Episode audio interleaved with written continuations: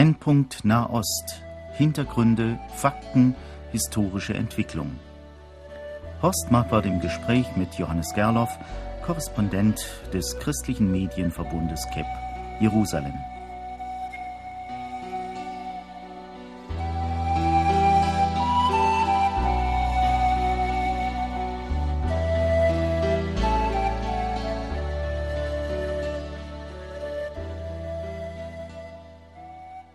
Heute bin ich wieder telefonisch verbunden mit Johannes Gerloff in Jerusalem, den ich auf diesem Wege herzlich grüße. Hallo, Johannes Gerloff. Ja, Shalom, Shalom nach Deutschland. Äh, Herr Gerloff, die Flottenexpedition nach Gaza vor einem Monat, so etwa hat das ja stattgefunden, war ja im Grunde kein Fall Israel, sondern eher ein Fall Türkei. Man hat den Eindruck, dass sich dieses Land geoutet hat als Schirmherren des Blockadebruchs und äh, diese vielen Eskalationsschritte, die da folgten, die waren ja wohl vorbereitet, also überzogene Anklagen, Aufkündigung der Zusammenarbeit mit Israel. Es sieht ja so aus, als wolle sich die Türkei als Seemacht an der Ostküste des Mittelmeers beweisen. Es ist sogar so weit, dass hohe Palästinenserführer in Privatgesprächen sagen, die Türken haben uns missbraucht. Von daher stimmt Ihre Beobachtung, also möchte ich das nur mal unterstreichen. Ja, ja, ja, Man versteht das ja nicht ganz, es sei denn, man würde in die Rolle der Türken schlüpfen. Dann versucht sie ja, die Stellung eines regionalen Machthabers zu erringen. Sie haben in einer der früheren Sendungen schon mal gesagt, dass das so aussieht nach einer Wiederbelebung des Osmanischen Reiches. Äh, wie reagiert man denn in Israel auf diese Ausweitungsabsichten der Türkei? Also zunächst einmal denke ich, dass man das unterstreichen sollte. Sowohl die Türken wie übrigens auch der Iran im Laufe der Geschichte wirklich äh, waren das Großreiche und die Türken waren bis 1917 400 Jahre lang der große Machthaber hier. Also in den Medien wird allerhand diskutiert, es wird sehr aufmerksam verfolgt, was in der Türkei passiert. Ich kann das vielleicht hier erwähnen, einfach als Beispiel. Auch wir haben in unserer Gemeinde einen äh, Israeli, der mit einer Armenierin aus der Türkei verheiratet ist, der selber sehr gut Türkisch spricht und selbst sehr oft in der Türkei ist, äh, dauernd im Telefongespräch ist mit Freunden dort. Also von daher, äh, da sieht man auch etwas, wie, wie gemischt die ganze Situation ist. Die Armenier haben dann ja auch wieder ihr eigenes, äh, ich sage jetzt mal, ihre eigene Geschichte, sehr leidvolle Geschichte in der Türkei. Und das, das ist alles sehr schwer einzuordnen in Pros und Kontras. Man beobachtet das, man beobachtet das natürlich mit großer Sorge, dass äh, in der Türkei offensichtlich die islamischen, um nicht zu sagen islamistischen Kräfte sehr stark an Zuwachs gewinnen, wobei sich auf der anderen Seite auch Opposition regt. Und gerade dieser Freund hat mir gesagt, es sind sehr starke Strömungen da, die auch im politischen Bereich innertürkisch zeigen, das ist nicht der Kurs, den wir haben wollen. Traditionell ist es so, dass die Türkei der große Verbündete Israels ist, gerade auch im militärischen Bereich, gerade auch gegenüber der arabischen Welt, gerade auch im Blick auf den Iran. Ähm, und da ist zurzeit sehr viel in Bewegung. Wie gesagt, das wird mit Sorge beobachtet, aber es ist eine Sorge, die auch innertürkisch da sein kann. Von daher keine eindeutige ja. äh, für oder gegen, äh, schon gar keine antitürkische Stimmung. Aber zurzeit reist man lieber nach Elat als in die Türkei zum. Urlaub als Israeli, einfach weil man da das mit sehr großer Sorge beobachtet. Ja, man muss ja denken, dass dieses Osmanische Reich, das ging also vom Balkan bis zur arabischen Halbinsel und Staaten wie Syrien, Jordanien, Libanon, das gab's ja alles gar nicht. Äh, da rütteln ja die Türken dann auch an vielen gewachsenen Ordnungen der letzten Jahrzehnte oder des letzten Jahrhunderts. Und man muss sich wirklich fragen, was ist jetzt dann in dieser türkischen Politik europäisch, was ist islamisch? Die Türkei will ja auf der einen Seite Mitglied der EU sein und zugleich Führungsmacht im muslimischen Lager. Es könnte sein, dass sie an diesem Kraftakt, an diesem Balanceakt aber zerbricht, dass wir also unnötig uns Sorgen machen, oder? Ja, ich denke, dass es zumindest spannend ist. Das sind unterschiedliche Faktoren. Da ist ganz bestimmt die Enttäuschung, die große Enttäuschung der Türken im Blick auf die Europäische Union. Und ich denke, wenn wir jetzt einmal äh, die, die europäischen Interessen nicht sehen und wenn wir einmal weglassen, dass es bestimmt in der Türkei Kräfte gibt, die eine Islamisierung Europas denken. Wenn wir einfach mal normale Türken nehmen, die in Richtung Europa orientiert sind, die auch den westlichen Einfluss schätzen, es gibt solche Leute, es gibt viele solcher Leute, die die Deutschen zum Beispiel sehr, sehr mögen. Das ist eine Liebe, die, der man in der Türkei begegnet, die oftmals in Deutschland auf wenig Gegenliebe trifft. Ein anderer Faktor ist, dass der Iran sich anmeldet und eine Vormachtstellung im Nahen Osten haben möchte. Und ich möchte noch was anderes andeuten. Das ist in der arabischen Welt gibt es ein Machtvakuum. Also für einen Hafez al-Assad in Syrien ist kein Ersatz gefunden worden. Sein Sohn ist da doch eine sehr, äh, ich sage jetzt mal fast, er hat manchmal den, den Eindruck einer Marionettenfigur. Man fragt sich, wer dahinter steht. Im Irak ist ein Anspruch mit Saddam Hussein weggebrochen. Äh, das, also der praktisch auf den, den alten Anspruch im Zwei-Stromland, wir denken an Nebukadnezar, wir denken an die Assyrer, äh, angeschlossen hat. Und in Ägypten, da ist der alte Herr Mubarak noch an der Macht, versucht seinen Sohn aufzubauen, aber auch die, die, die dritte Vormacht oder der, der dritte traditionelle Anspruch in der arabischen Welt, nämlich Ägypten, einer Vormachtstellung, ist irgendwo nicht präsent. Von daher herrscht in der arabischen Welt ein Machtvakuum und in dieses Machtvakuum, das Iran versucht zu füllen, da drängt jetzt Türkei rein und sagt, hallo, wir waren doch auch schon mal da. Ja, es ist natürlich also sehr viel Verwirrung, äh, auch bei den Politikern.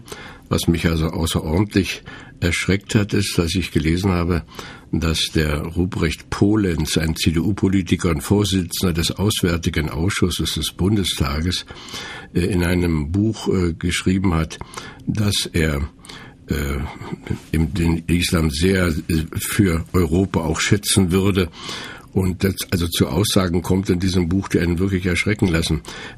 Kennen Sie dieses Buch? Nein, ich kenne dieses Buch. Ruprecht Polenz wirbt für den Beitritt der Türken in die EU.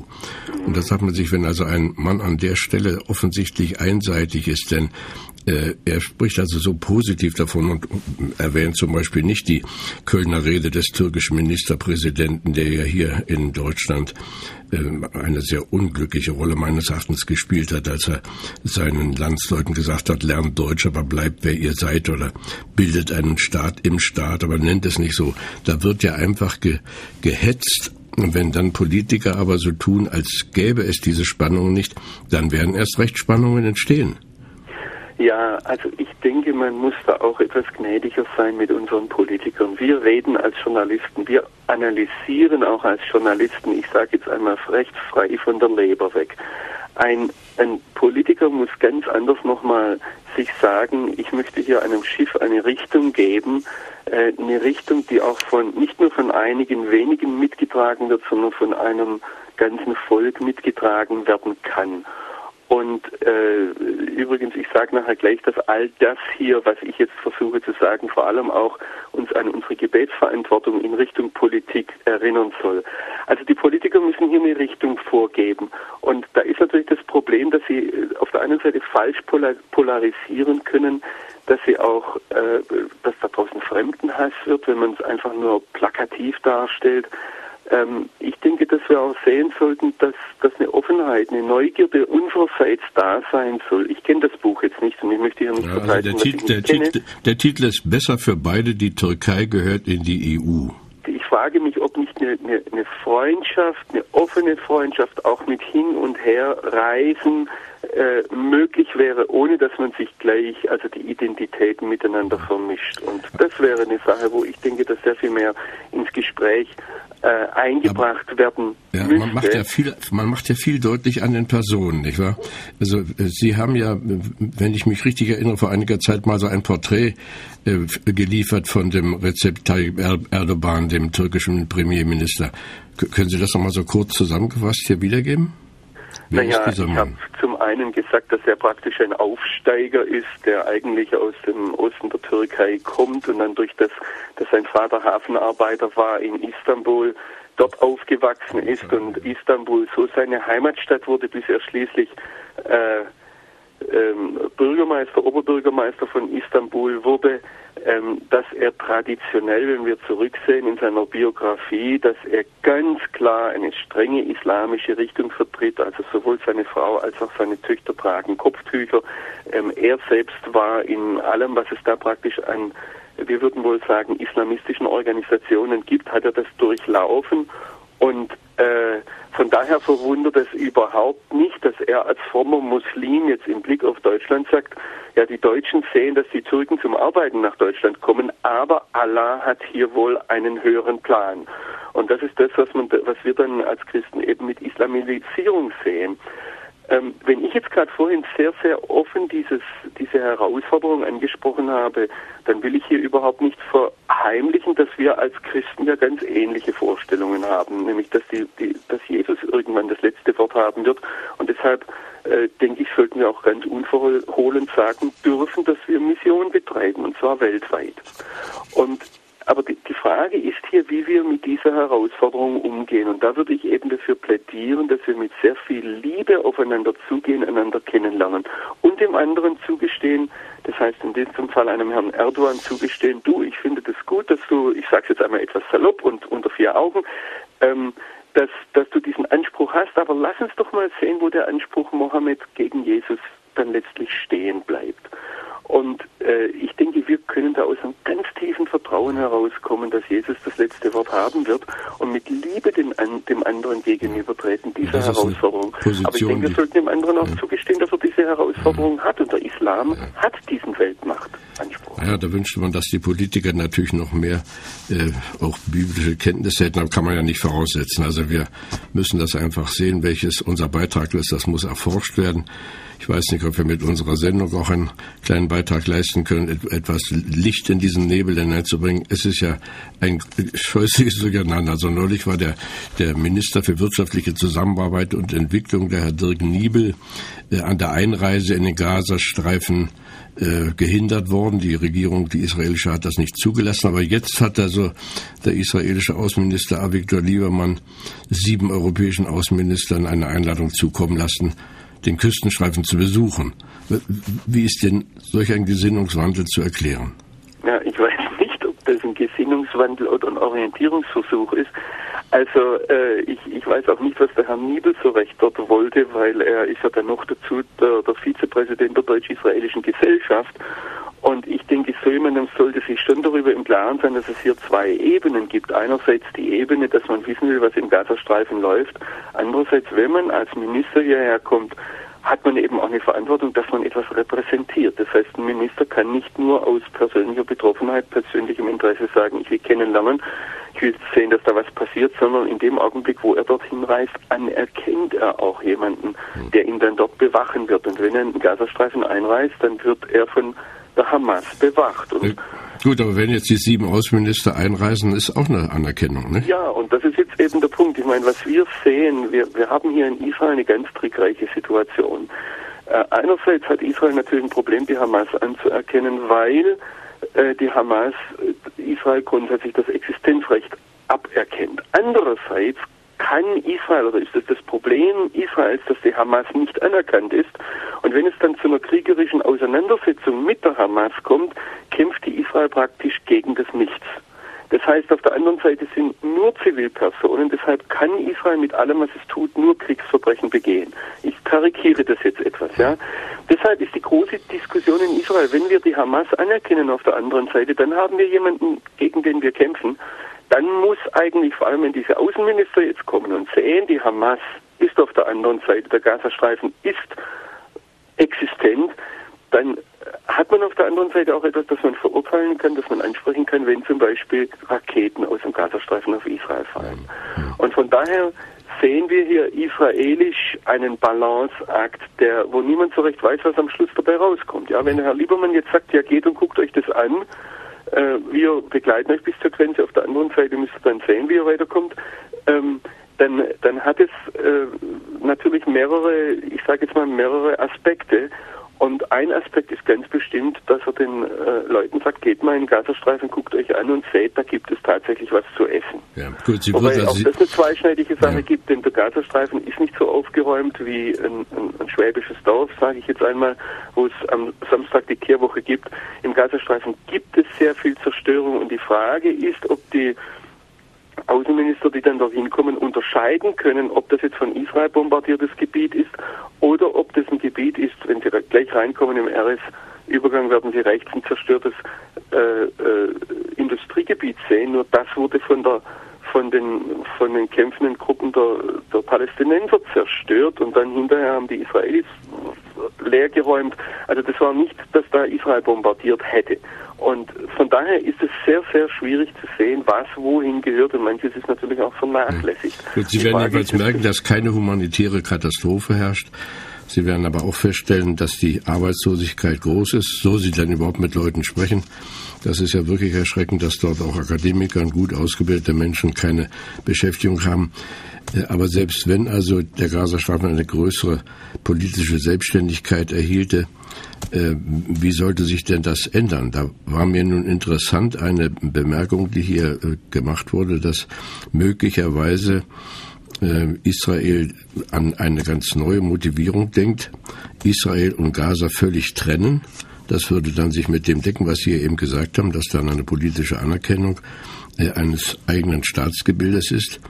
Äh, dass man dann also auch äh, von der Europäischen Union schon dafür sorgen kann, dass die Gazastreifenbevölkerung Gas und Wasser bekommt und dass Israel da gar keine Verantwortung mehr hat. Haben Sie das auch gehört? Wird das ventiliert? Ja, ich, jetzt einmal an, so wie Sie das mir gegenüber dargestellt haben, dass das Gedanken sind, die in den deutschen Zeitungen so erscheinen und dann müsste ich fragen, wenn der Gazastreifen ganz von Israel getrennt wird, woher bekommt der Gazastreifen seinen Strom dann? Die EU muss dann Elektrizitätswerke bauen und muss die Wasseraufbereitungsanlagen finanzieren und dann wäre ja theoretisch eine Lösung auch möglich. Eine ja, Trennung. okay. Bisher sehe das aus israelischer Sicht so aus, als würde Israel praktisch den Ägyptern den Gazastreifen hinwerfen und das wollten die Ägypter auch nie. Hm. Ja, äh, und dann haben wir letztlich, was wir jetzt schon haben, dass der Gazastreifen als eine kleine Enklave, gerade mal so groß wie das Bundesland Bremen, äh, eben dort am Südostecke des, des Mittelmeers klebt, sage ich jetzt einmal, aber Israel und Ägypten werden ihre Grenzen zumachen, dann haben wir im Prinzip dieselbe Situation wie jetzt, vielleicht mit einem offenen Seehafen, durch den dann Raketen noch unverhinderter reinfließen können. Und ob das dann eine EU-Enklave wird oder eine iranische Enklave, das bleibt abzuwarten. Das heißt, wenn ich die Bevölkerung dort frage, würden sie wahrscheinlich in Richtung Iran denken als in Richtung EU. Und das, äh, das ist eben das große, ich sage jetzt einmal, Spiel an der ganzen Sache. Für mich ist die große Frage, was ist praktikabel und was ist schlicht unrealistische Träumerei. Hm. Und ich glaube nicht, dass der Gazastreifen rausgelöst, das heißt weggelöst von Ägypten und weggelöst von Israel existieren, einfach nur so äh, als, als äh, ohne, ohne jegliche Verbindungen hier existieren kann. Und ich denke, man muss das ernst nehmen, dass Ägypten sich sagt, wir haben hier einen Staat, der letztlich von der Muslimbruderschaft, die Hamas ist der palästinensische Arm der Muslimbruderschaft, regiert wird und die Muslimbruderschaft ist das große Problem Ägyptens. Das heißt, insofern ist der Gazastreifen eine Bedrohung für Ägypten und äh, was der Gazastreifen für Israel bedeutet, muss ich ja hier wohl nicht sagen. Es ist dann auch die große Frage der EU, ich sage jetzt einmal Politiker oder äh, Träumer, wie auch immer, wer da dasteht, wie soll denn die Verbindung des Gazastreifens zum Westjordanland aussehen? Und diese Verbindung wird ja immer wieder hervor äh, beschworen, wird gesagt, also das, das, das ein Volk, die Palästinenser, aber wenn man die Palästinenser selber fragt, sind die gar nicht so sehr ein Volk. Also von daher, auch da gibt es eine Reihe von Problemen, die, die adressiert werden müssen, die angesprochen werden müssen. Und das geht nicht nur um Wasser und Strom hier. Ja.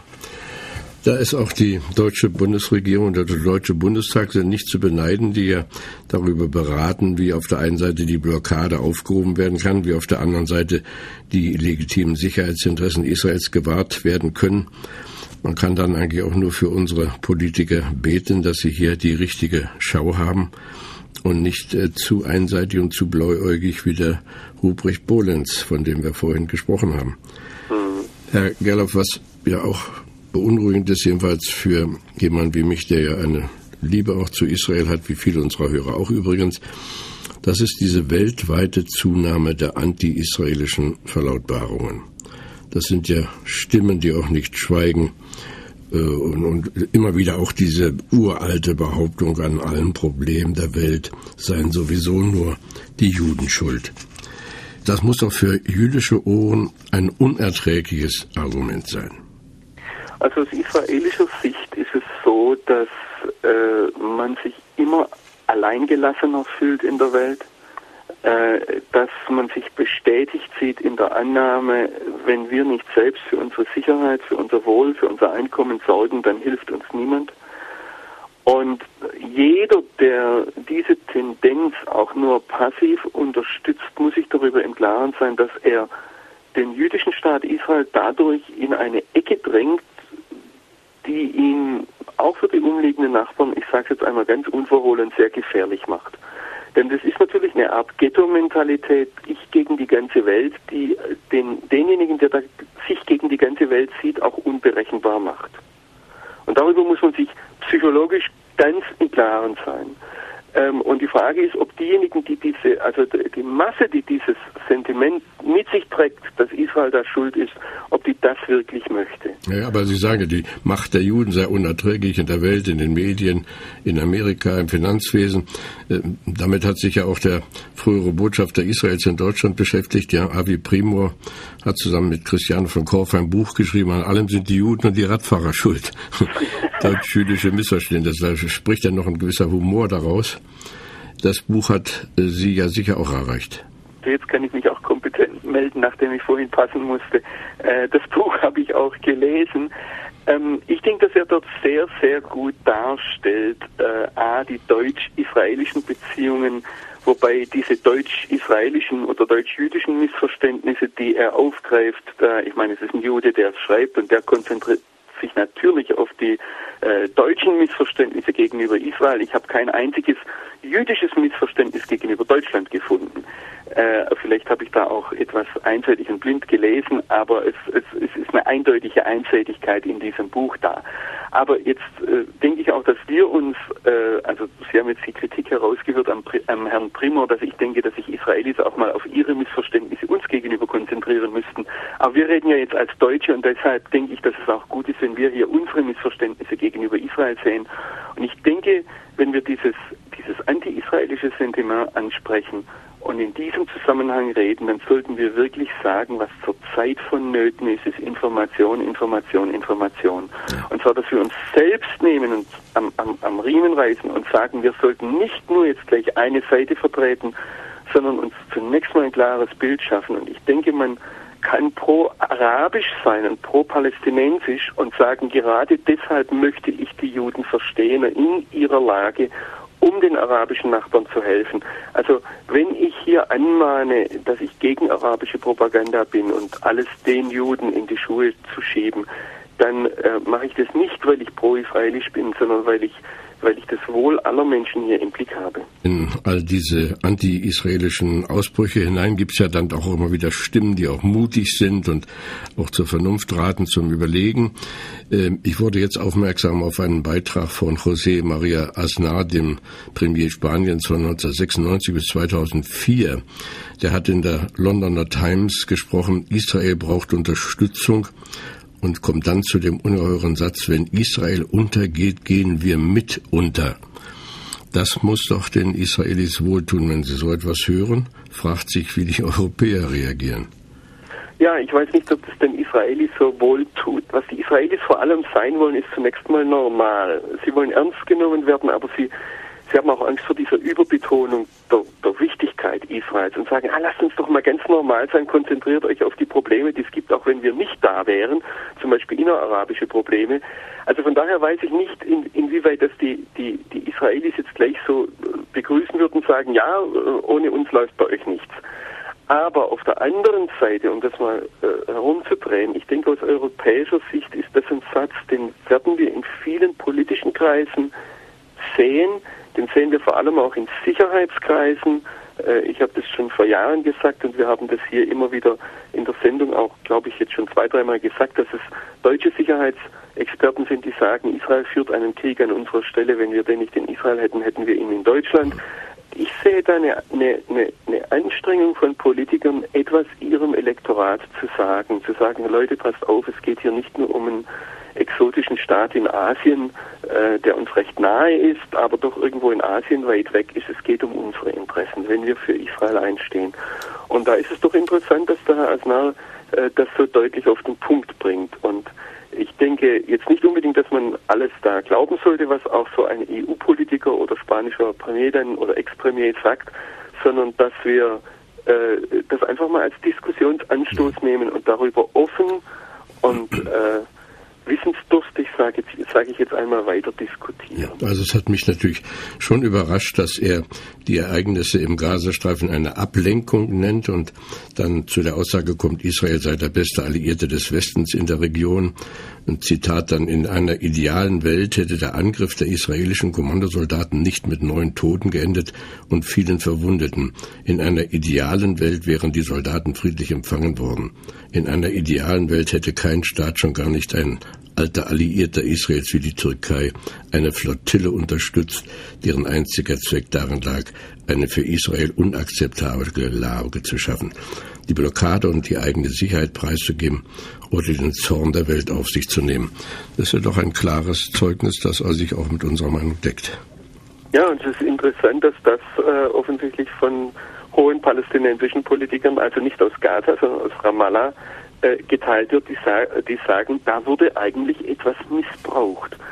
Ich denke, wenn das der Grundtenor unserer Sendung ist, wir müssen an diesen Dingen tiefer graben. Und ich würde nicht einmal beanspruchen, jetzt nachdem ich mich viel damit beschäftigt habe, dass ich jetzt alles weiß.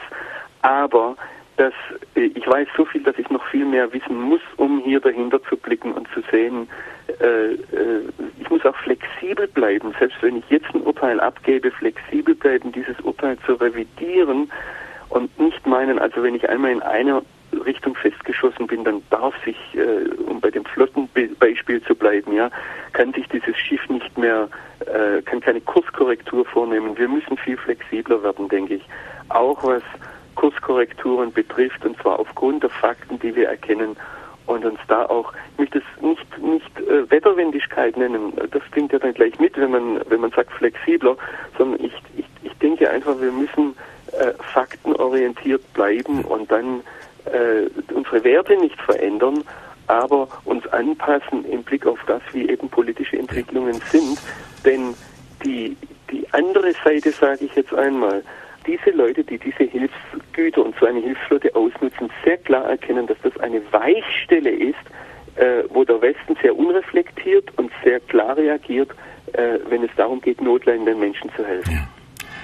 Ja. ja, also wir haben die ganze Komplexität nochmal hier aufgerollt, Lösungen haben wir auch nicht. Wir können nur auf die Probleme hinweisen und unsere Hörer sensibel machen, doch auch im Gebet nicht einfach zu sagen, Herr, segne dieses Gebiet, sondern ganz konkret segne auch die Politiker, segne die Verantwortungsträger im Hamas-Gebiet, segne diese europäischen Außenminister, die dahin fahren werden, segne auch die israelischen Politiker, dass sie zu klugen, weitreichenden Maßnahmen kommen.